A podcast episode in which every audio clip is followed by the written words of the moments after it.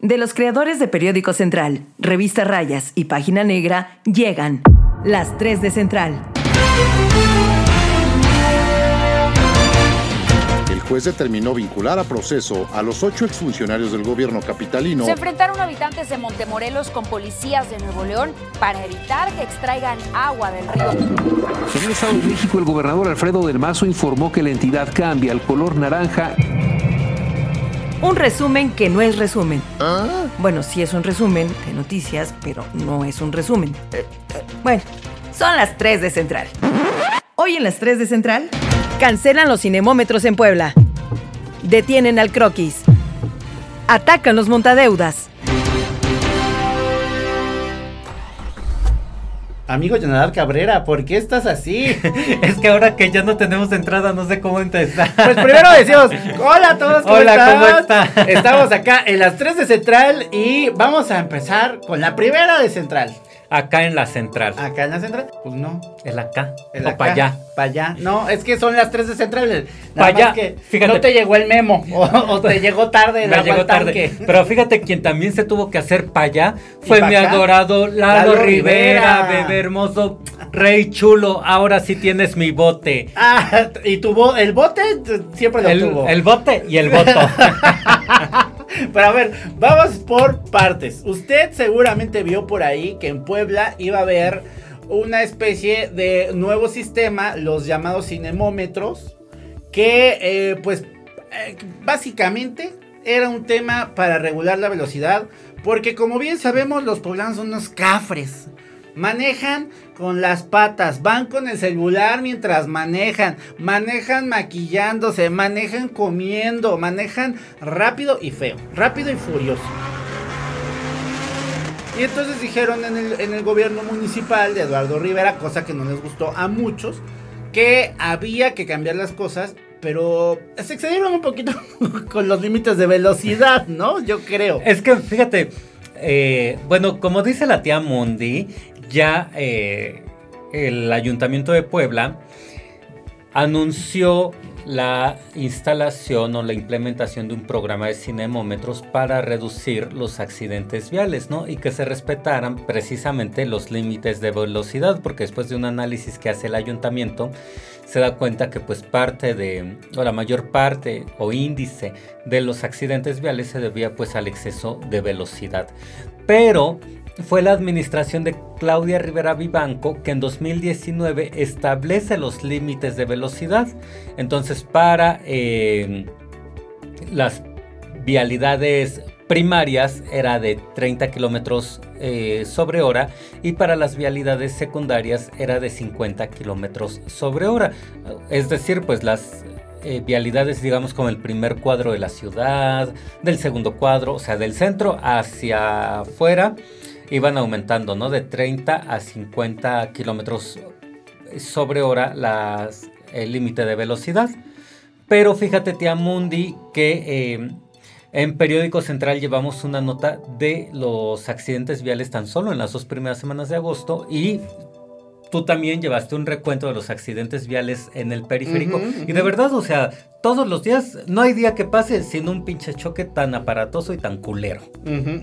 Porque aparte, no es, no es un tema como, como, como tú dices, deja tú lo aparatoso de los daños materiales, ¿no? Lo, lo feo que implica eh, las vidas, ¿no? las pérdidas eh, humanas, ¿no? Eh, hay, hay, hay muchas cosas que están en juego. Fíjate, tan solo al mes eh, se registran 500 accidentes viales. En un solo mes, 500 accidentes viales, tío Mundi. No lo puedo creer. O sea, 500 accidentes viales en un mes montón, un chingo. Es un montón, es un montón. No, digo, yo no lo voy a justificar. Yo manejo feo. Y fíjate, nosotros. Pero no es que maneje con, así a mucha velocidad, manejo feo. Y en Periódico Central llevamos un recuento de los accidentes viales en, eh, de los más aparatosos en tan solo las dos primeras semanas de agosto. Y fueron ocho accidentes viales, pero aparatosísimos, o sea, con lesionados y todo, porque todos los días se registran accidentes viales donde solamente hay daños materiales, ¿no? Que ya le sumieron el cofre al coche, que la chingada. Pero eh, así aparatosos, culerísimos. Eh, por ejemplo, este de los primeros días de agosto donde hubo 20 lesionados entre eh, un microbús y un particular y demás. Entonces, este, 8 de estos accidentes viales en las primeras dos semanas de agosto. Por eso yo creo que sí era necesario el la implementación del programa de cinemómetros. Pero el, asunto fue, o sea, ¿quién se quejó? ¿Quién puso aquí el... el, pues mira, es que toda la gente se empezó a quejar porque empezaron a decir que no, ¿cómo más este dinero, pinche gobierno municipal? Sí, claro, la campaña de Lalo, ¿cómo la van a financiar? Pero no, señores, es un tema de responsabilidad y hay que asumir la responsabilidad. ¿Que vamos a ir más lento?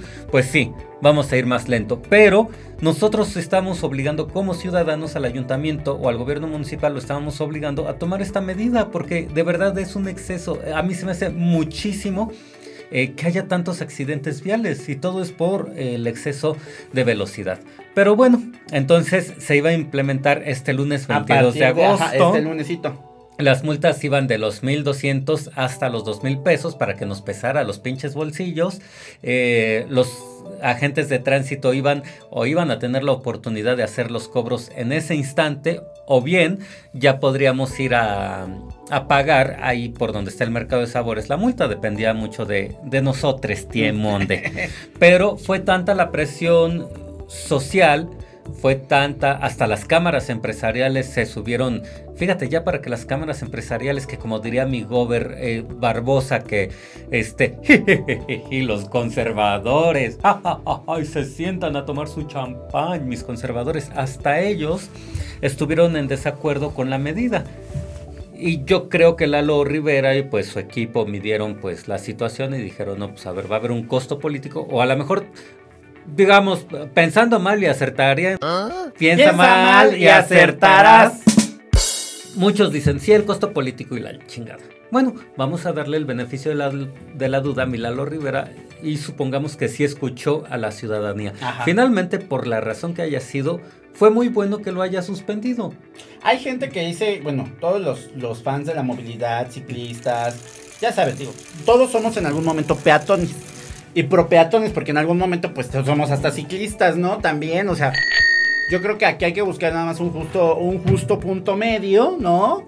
Porque eh, mucha gente se escandalizó y de, ay, claro, los cochistas, le tuvieron miedo a, a, la gente que se iba a quejar por los coches, que es como tú dices, una medida poco popular, el tema de las elecciones. A ver, eh, fue una decisión que se tomó y como tú dices, a uno le puede parecer, pero yo creo que habría sido peor y habría sido un problemononón que no terminara de socializarse bien el asunto de cuántos eran los límites, porque aparte son muchas las calles de Puebla que estaban cambiando sus, o sea, que modificaban la baja, o sea, tenemos una zona 30 que nadie respeta, por cierto, en el centro histórico. ¿Y para qué? O sea, la pusieron, pusieron marcas, avisaron, se hizo todo un relajo. Pero, pero en, el trienio de Claudia Rivera nadie respetó la zona 30. Y en términos prácticos nadie la respeta. Nadie la respeta. Entonces, el asunto aquí iba a ser que iba a haber una acción coercitiva, iba a haber ya una multa iba a haber ya estas marquitas que van, que ya están, de hecho, en el centro histórico. Pero está bien, porque solamente a chingadazos aprendemos, tía y, Y, sabes qué, vamos, pero, pero vamos, vamos a, vamos a entrar en, no entremos en un debate estéril, porque finalmente cualquiera de las dos acciones en este momento, pues uno, si Lalo Rivera, el gobierno municipal, los secretarios, los funcionarios se estaban dando cuenta que no estaba bien aterrizado el tema y lo iban a aventar así porque sí, pues también hagamos algo, digo, seamos honestos, los mexicanos estamos muy de acuerdo, muy, más bien muy, muy acostumbrados a hacer todo sobre las rodillas y todo aventarlo como de ya, ya, ya, ya, que salga. Entonces, si como tú dices, suspenden, cancelan o van a moverlo para otra fecha, eh, yo creo que más bien es una buena eh, Ay, decisión. No mames, sonaste a Mundi Micha. A ver, a Micha, suspenden, cancelan, posponen, eh, posponen, aplazan. aplazan. Para que vean que tenemos mucho vocabulario. Este, o sea, si ellos consideraron en este momento que no se podía, pues es más allá de un tema popular o de presión de las cámaras o presión de los cochistas. Es más bien, yo creo que igual lo que pensaron es, vamos a definir bien para dónde va la cosa. No se está, bueno, porque nos vamos a echar un tirote. Y ya después que lo tengamos bien socializado, bien platicado con la gente, que escuchemos, digamos, a todos los sectores, que se acerquen los rijosos de la movilidad y de los, y de los ciclistas, que se acerquen los, los rijosos peatones. Yo también soy rijoso, rijoso peatón, yo soy de esos que patean los carros cuando no respetan el- el- el- la cebra. Yo soy de esos, perdón, pero sí, la neta es que eh, tienen que hablarlo con todos. Y sí lo cancelaron por eso. Sí lo cancelaron para tomar otras medidas. Porque dieron una serie de medidas. Hay que decirlo. No nada más es cancelar por cancelar. Onta. Onta. Sí, mi Lalo Rivera, hermoso bebé de luz, bien chiquito, precioso alcalde que tanto quiero y adoro. Eh, este viernes en la mañana dio seis acciones que van a sustituir los eh, la- el programa de los cinemómetros. Mira, yo espero, a ver, toda la gente se estaba quejando. Normalmente escucho a mi Carlos Martín Huerta en las mañanas y a mediodía. Ajá. No mames, le llegaban mensajes y mensajes y mensajes. O sea, le dedicó como tres programas nada más a poner mensajes de la gente quejándose. Quiero ahora ver que esas personas que se están quejando realmente respeten los límites de velocidad y todo lo que le. eh, las estrategias que implementará el ayuntamiento. Va a poner más señalética. Va a reforzar la señalética y la va a poner y la va a mejorar, que se vea todo muy bonito. Va a sincronizar los semáforos los viales y los peatonales y también los va a pintar. Casi casi le va a poner así como una señal de cuidado, semáforo. Eh, va a pintar las cebras. Va- o sea, eso. va a, me- a mejorar la señalética vial. Van a implementar una campaña eh, De, pues, de cultura vial. Y para que no estemos usando el celular. Entonces también, a ver amigos que nos están escuchando, si ustedes van y están viendo a la señora Fifi hablando por teléfono ahí con su celular en la oreja, ciérresele, oblíguela a colgar o también a cualquier, bueno, no, porque también ya no va, no, no falta el que saca su pistola, ¿verdad? O sea, es que de verdad Apenas es una pasó. jungla. Apenas nos pasó, por ahí tenemos la nota en página negra, como entre automovilistas casi casi saca pistola uno contra otro. Entonces hay Nada que... más bien sacó pistola. Sacó pistola, pues, uno. Y el. eh, no, esa no. bueno, eh, el asunto este, es que no. No. No nos medimos los poblanos. Vamos a tener razón. que ponernos al tiro. Vamos a tener que ponernos muy, muy, este. eh, pues, pues ser pacientes. Tomar en cuenta todas estas. Estas, eh, pues, ¿qué serán? Son seis medidas. Seis medidas, ¿no? Son seis medidas, te amo. Y pues empecemos por nosotros. Dicen por ahí, va a sonar muy trillado, pero el cambio está en uno. ¿Y sabes qué? No se deje. No se deje. ya sabemos el, el profe. Garralda. Pero bueno, vamos a la segunda y regresamos en unos minutos. Regresamos. Vuelvo después del corte. Dicen que TikTok es adictivo. No tanto como nuestra información y nuestros videos. Encuéntranos en TikTok como arroba periódico central 1.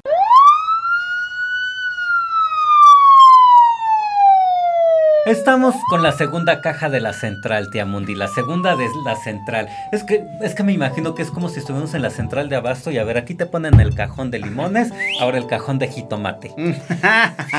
Vamos a hablar ahora del croqui, tío Mundi. Me dejaste pasmade. Eh, pues a ver, vamos, vamos por la historia. eh, Vamos por partes. Ya sabía que me Este, iba a este, este personaje, el Croquis, es uno de los narcomenudistas que, digamos, pertenecían a la línea o al grupo delictivo de el, el, el Grillo. De alguna manera u otra, todos ellos se dividieron y se esparcieron por la ciudad de Puebla. Hay que decir que en una zona, en el norte y oriente, el croquis era como el mandamás. Estamos hablando de eh, precisamente esa parte donde está. Colonias, Esas dime colonias. Pues, te- ¿qué te gusta? Mm, de acá, de, digamos, de Loreto para allá. De Loreto hacia. El no- hacia, hacia el estadio. Esas colonias. Ah, Eh, y de Loreto Y hacia, de Loreto hacia Villa la Frontera. Capu- Ándale, por ahí. Ah, ok. Todas O sea, o sea, no le peleaba la plaza a mi dulce. A tu dulce. No, no creo. No, ok. Entonces, tu dulce, ¿quién es tu dulce? Pues la que tiene toda la plaza de Amalucan, de Ah, Bosques de San Sebastián. No, a de ella no. Amalucan La dulce, no, no, no. Pero no digas y- que es tu dulce, Jonathan. Mira, es más, lo vamos a editar no, eso. ni la cono- no, déjalo. O sea, no la conozco.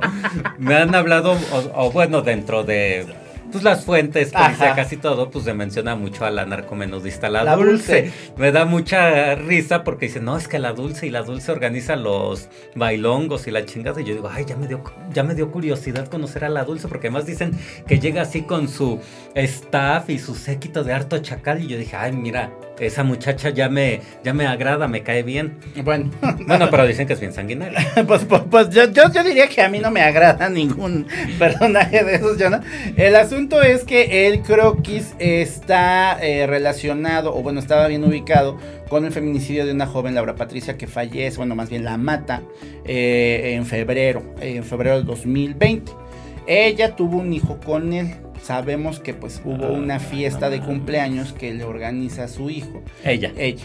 Y después de esa fiesta de cumpleaños, que fue creo que una de las últimas personas a las que vio este personaje, eh, desaparece ella y el niño. No mames. Entonces, eh, pues los papás de la chica... ¿Pero eso cuándo ocurrió? En febrero de 2020. Hace dos hace años. dos años. Entonces, esta chica, eh, pues, eh, obviamente, pues desaparece unas horas, no sabían qué onda. Los papás se fueron a su casa, pues ya, ya no supieron qué pasó.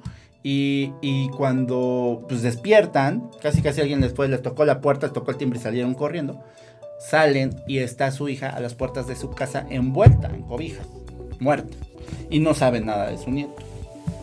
Entonces, pues obviamente se hizo un No escándalo. mames. Porque pues se habían ocurrido Hasta feminicidios, pero nunca había pasado esto de que a las ¿Y puertas... quién lleva, ¿y quién lleva la, a la hija en la puerta de la El casa? primo del croquis.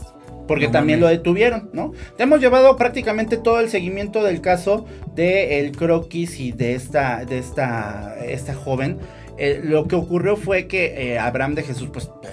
Eh, Es el croquis. Es el croquis, Abraham de Jesús, el croquis. ¿Tienes Eh, foto del eh, croquis? sí, ¿para qué él quiere No, foto pues de él? no. Ah, la acabo de tuitear, de hecho, este, ahorita te la, ahorita te lo, este, ay, dame un minuto. Bueno, pero ya lo agarraron. pero ya lo agarraron. Bueno, continúa con la historia. Te- Perdón te- por interrumpirte. sí, es que acá no está el croquis.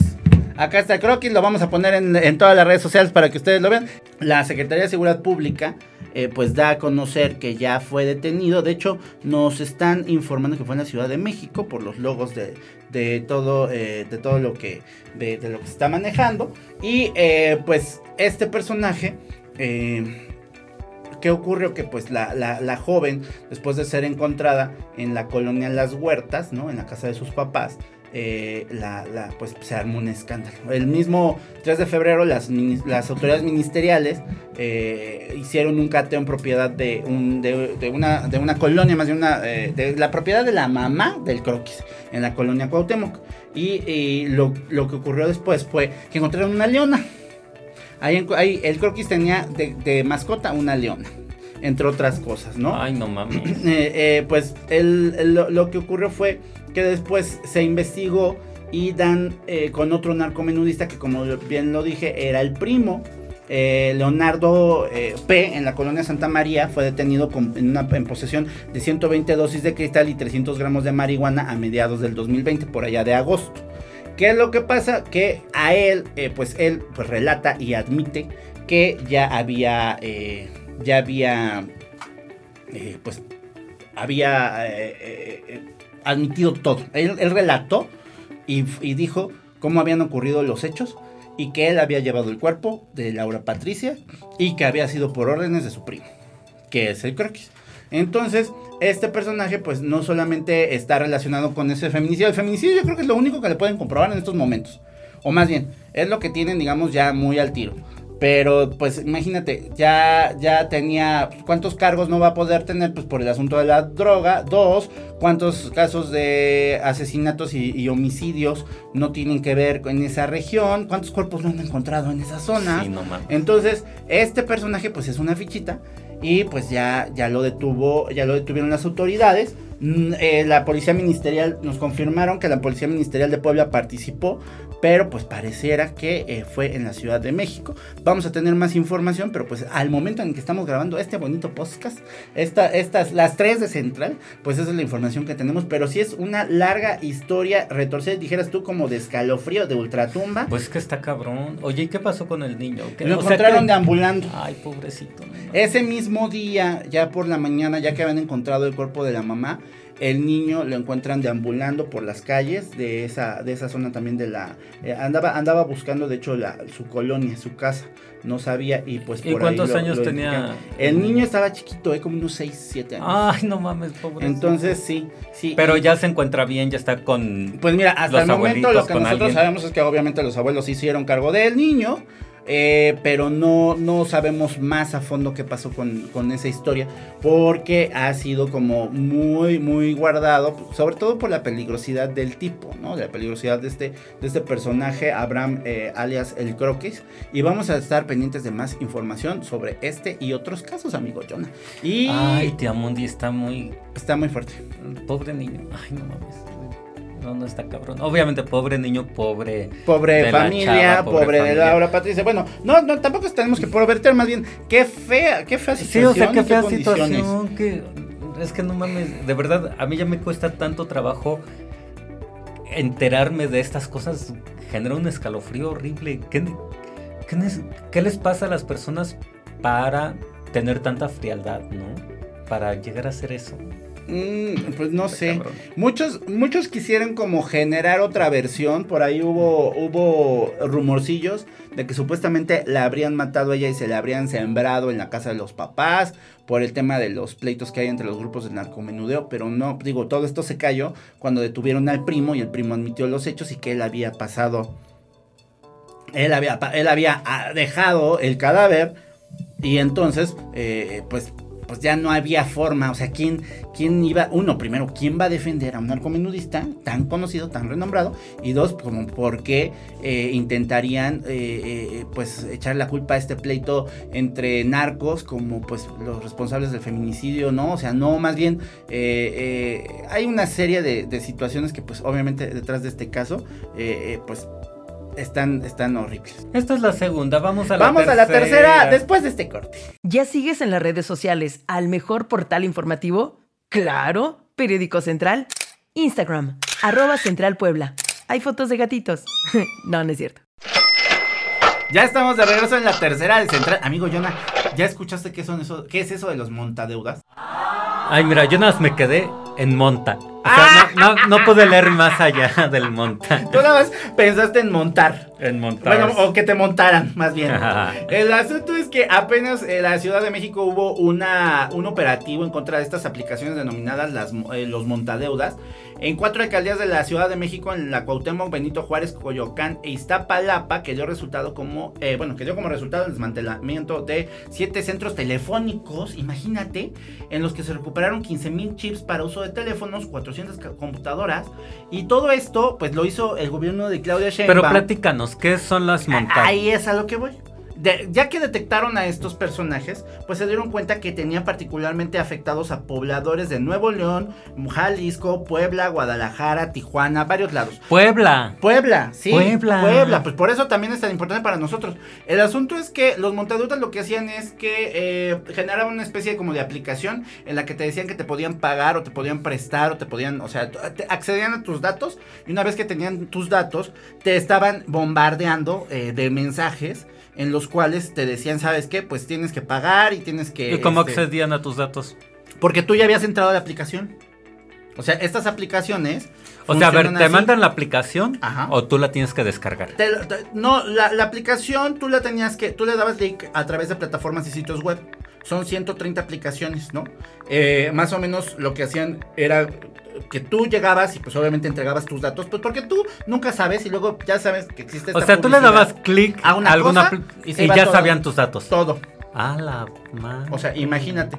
El asunto es que esta es, eh, pues digamos, que en el cateo se encontraron a más de 900 personas que estaban dedicadas a distintas labores dentro de este grupo delictivo. Se dividían entre las áreas de reclutamiento, cobranza y eh, cobranza extraordinaria con un alto grado de agresión e intimidación. Lo que ocurría era que cuando ya tenían tus datos te decía, ¿sabe qué? Usted pidió un préstamo por tal aplicación y tú dices, pues es que yo le piqué y yo hice, o sea, en algunas aplicaciones sí eran eh, muy, muy obvio que tú estabas pidiendo, ay, quiero 5 mil pesos, ¿cómo le hago para que me dé esos 5 mil pesos? Ya metías tus datos y ya los tenían, mm. pero había otras aplicaciones en que eran más bien intersticiales que tú tocabas o que tú le dabas clic y ya tenían tu información.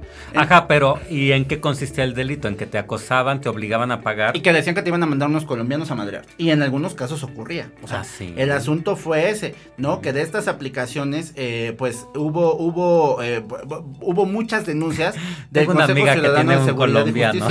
Ah, yo también tengo una amiga que, que, cómo le gusta lo colombiano. El asunto es que eh, hace tres meses existían 130 aplicaciones, plataformas y sitios web y ahora existen 679. ¿Qué? Sí, y ya para este día, de estas 679, 311 siguen activas, 359 ya no son encontradas, 4 se dieron de baja y el impacto de la investigación pues realmente es bastante a nivel nacional. Por eso lo ha dado a conocer tanto el gobierno de la Ciudad de México, Omar Harfush, eh, también, bueno, García Harfush, besotes hasta donde esté, eh, también Claudia Sheinbaum, han dado mucho, eh, de hecho, próximamente vamos a tener una entrevista con Claudia Sheinbaum, esperemos que nos confirme nada más el día, para que nos platique cómo está este asunto de los montadeudas y que pues finalmente los cateos que se realizaron fueron en varios domicilios donde operaban estos sujetos, fueron 12 domicilios en la Ciudad de México, imagínate, y en estos domicilios pues eran prácticamente como call center para las llamadas de mensaje de cobranza y con los métodos de intimidación de que, oye, pues si no me paga, callitos, ¿no? Y cosas así, le vamos a mandar eh, una golpiza, vamos a empezar, empezaban ya sabes, como con el tema legal, ¿no? Que primero fuera un asunto del abogado y después ya no, no era un abogado, sino que ya te iban a mandar golpeadores porque tenías que soltar el dinero. Obviamente, eh, eh, no solamente amedrentaban a la víctima, sino que también a los contactos de la víctima, porque al descargar la aplicación permitía compartir información de todo tu teléfono. Entonces tenían no solamente tu número, sino los números de los que más llamabas. Ah. Y a ellos también los intimidaban. Esto, eh, pues, eh, prácticamente eh, eran un montón de gente la que estaban coordinando esto y operaban, como les digo, en Estado de México, Sinaloa, Puebla, Jalisco, Baja California, Nuevo León, eh, específicamente en Monterrey, en Hidalgo y Querétaro. Entonces, imagínate, eh, también había eh, pues gente que desde China y desde Colombia estuvieron trabajando en esta red para volverla más fuerte. Y entonces una de estas empresas son, por ejemplo, Flamingo Cash, OK Crédito, José Cash. Así que aguas con las aplicaciones que vean con estas marcas o estos nombres para que usted no caiga eh, dentro de los montadeudas o con los montadeudas, porque sí, la verdad es que es un escándalo, amigo Yona. No me digas. Es que mira, perdónenme, me quedé ide porque en Periódico Central hemos llevado igual eh, varios fraudes, por ejemplo, Cash Móvil, ah, Money, Caja. Eh, ya teníamos... La esposa, fíjate, yo me enteré porque la esposa de un amigo le cae precisamente la aplicación. La aplicación creo que era la de Money, este Cash. Le da clic nomás para ver de qué se trataba. Pasó media hora le empezaron a chingar. Y no la dejaron de chingar y, y ni siquiera te habían dado dinero. Y acosar y acosar. O sea, ese es el asunto, que muchas de estas aplicaciones pues dicen que según te van a prestar, no te prestan y solamente lo que se hacen es robarte la información y después empezarte a acosar para que eh, tú sí les entregues dinero. Entonces, imagínate cuánta gente estaba metida en esto si hubo 900 personas que estaban en los 12 call center y había conectados desde Colombia y desde China también operando estas, estas redes. Pero estamos hablando exclusivamente de aplicaciones, de aplicaciones. Por celular. Ok, perfecto. Sí, y ya de ahí ellos tenían tu, tu número, de ahí jalaban, se iban a WhatsApp y obviamente por eso te empezaban a amenazar en WhatsApp porque tenían ya todos sus datos. Y el problema es ese que, como dijimos, no solamente iban con tus contactos, sino empezaban con tu serie de contactos más directos. Entonces volteaban a ver a quién más le llama a este cabrón o con quién tiene más contacto. Y pues a ese le empezabas a decir que casi casi tú habías quedado como aval y que como no habías pagado, te iban, más bien lo habías puesto como aval a él. Y como tú no habías pagado, él iba a hacerse responsable. Entonces también ese tipo de intimidaciones se registraron a través de estas aplicaciones. Mira. Mira. Tengo un bonito tema para página negra de Ajá. 8 para lunes, tía Mundi. Vamos a hacerlo, todo eso, todo eso, lo vamos a hacer, lo vamos a hacer. Pues amigos, queremos agradecerles muchísimo por haber estado acá con nosotros en la central, en las 3 de la central. Perdón, Milichi Gómez de Hermosa Reina Chula, productora, se me olvida. Es que me había quedado tanto con el, eh, con el nombre de acá en la central que ahora se me dificultan las 3 de la central. Pero aquí estamos, en las 3 de central. Como siempre, mi amigo Jonathan tardándose en actualizarse. Mire, llevamos, llevamos como cuatro programas o cinco de, No de las puedo. tres de central y no puede. Pero bueno, vamos a estar pendientes. Ya saben que nos pueden seguir en nuestras redes sociales: en Twitter, Instagram, Facebook, TikTok, en todos lados y en YouTube. Próximamente también vamos a estar dándole más lata a ustedes. Así que no se lo pierdan. Arroba Central Puebla en todos lados, la página negra MX, eh, revista Rayas, búsquenos en todos los lugares. Busquen a mi tío Mundi. sí. Arroba Mundo Velázquez, arroba Yonadi18, arroba, arroba todo. Arroba Lichi Gómez. Arroba Oye, Lichi pero vamos- ya vamos a hacer, amigos de la Central, una campaña para que el mundo se cambie ya de nombre en las redes social- sociales y se ponga Tía Mundis. No, no la vamos a hacer. Todos te conocen como Tía No, Mundis. Nadie, nadie, nomás Ay. tú. Bye. Bye. Adiós, ya se va bien surtida. Cuando quiera puede regresar, ¿eh? Tenemos más. Acá en la central. El periodismo irreverente hecho podcast. Conducido por Edmundo Velázquez y Jonadab Cabrera. Guión e investigación, redacción Periódico Central. Producción y edición, Liz Gómez.